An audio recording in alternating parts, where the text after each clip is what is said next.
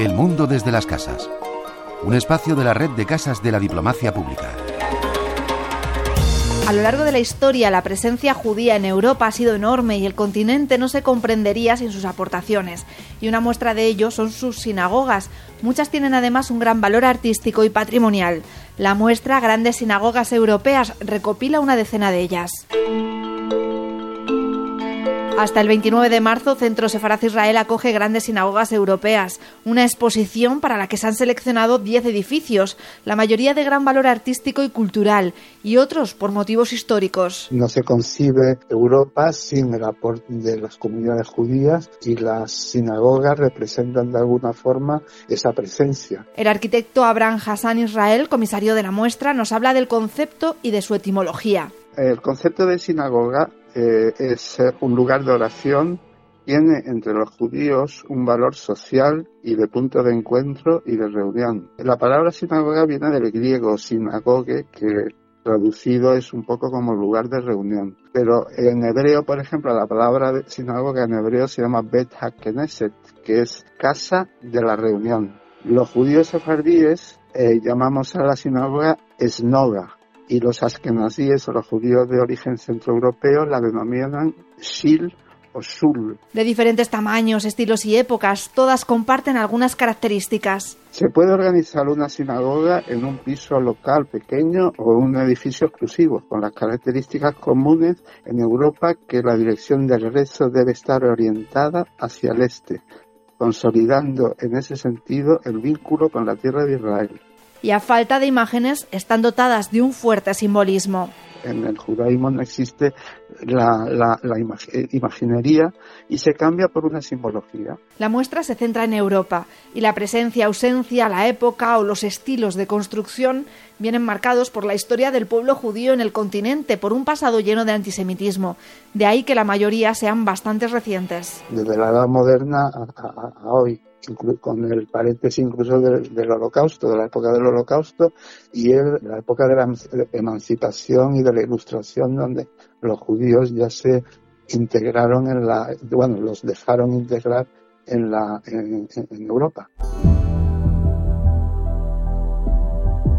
Para la exposición Grandes Sinagogas Europeas en Centros de Faraz Israel, Abraham Hassan ha seleccionado 10 de ellas.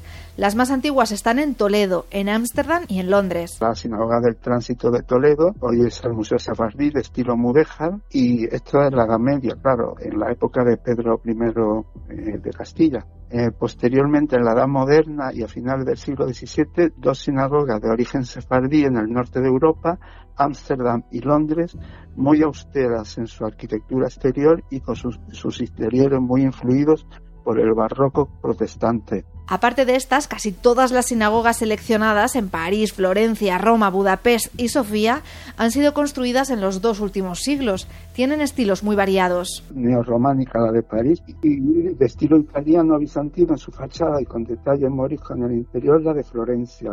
La de Roma presenta una impresionante arquitectura neorrenacentista italiana en su exterior y de carácter ecléctico, inspiración asirio-babilónica en su interior. Igualmente, el diseño de la grandiosa sinagoga de Budapest muestra una mezcla de influencia bizantina, románica, gótica y neoárabe. Eh, paralelamente está la de Sofía, en Bulgaria, de estilo arquitectónico neoárabe y veneciano con algunos elementos de la secesión de Viena. La exposición se cierra con otras dos más. La desaparecida sinagoga de Bosgiet, que se ubicaría en la actual Ucrania. Es una preciosidad, la pena que ya, ya no existe ninguna. O sea, se destruyeron 200 sinagogas de este tipo o más.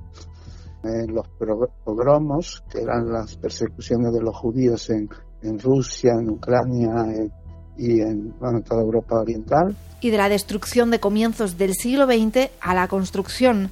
La última sinagoga seleccionada está en la ciudad alemana de Maguncia y fue levantada a comienzos del siglo XXI. Es una preciosa sinagoga moderna, eh, con un estilo totalmente actual, muy parecida al Museo Judío de Berlín, un estilo arquitectónico de constructivista y ese estilo entronca muy bien con el espíritu judío de, entre abstracto y simbólico. En Centro Sefaraz Israel se pueden ver imágenes de estas sinagogas, conocer su historia y también algunas anécdotas.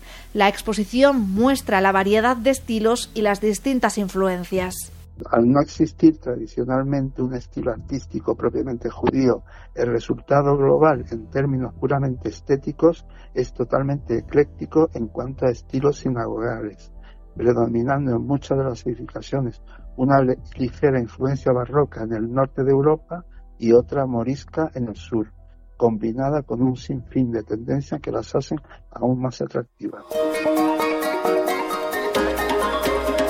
La exposición Grandes Sinagogas Europeas se podrá ver hasta el 29 de marzo en Centro Sefaraz Israel, en Madrid. Paula Mayoral, Radio 5 Todo Noticias.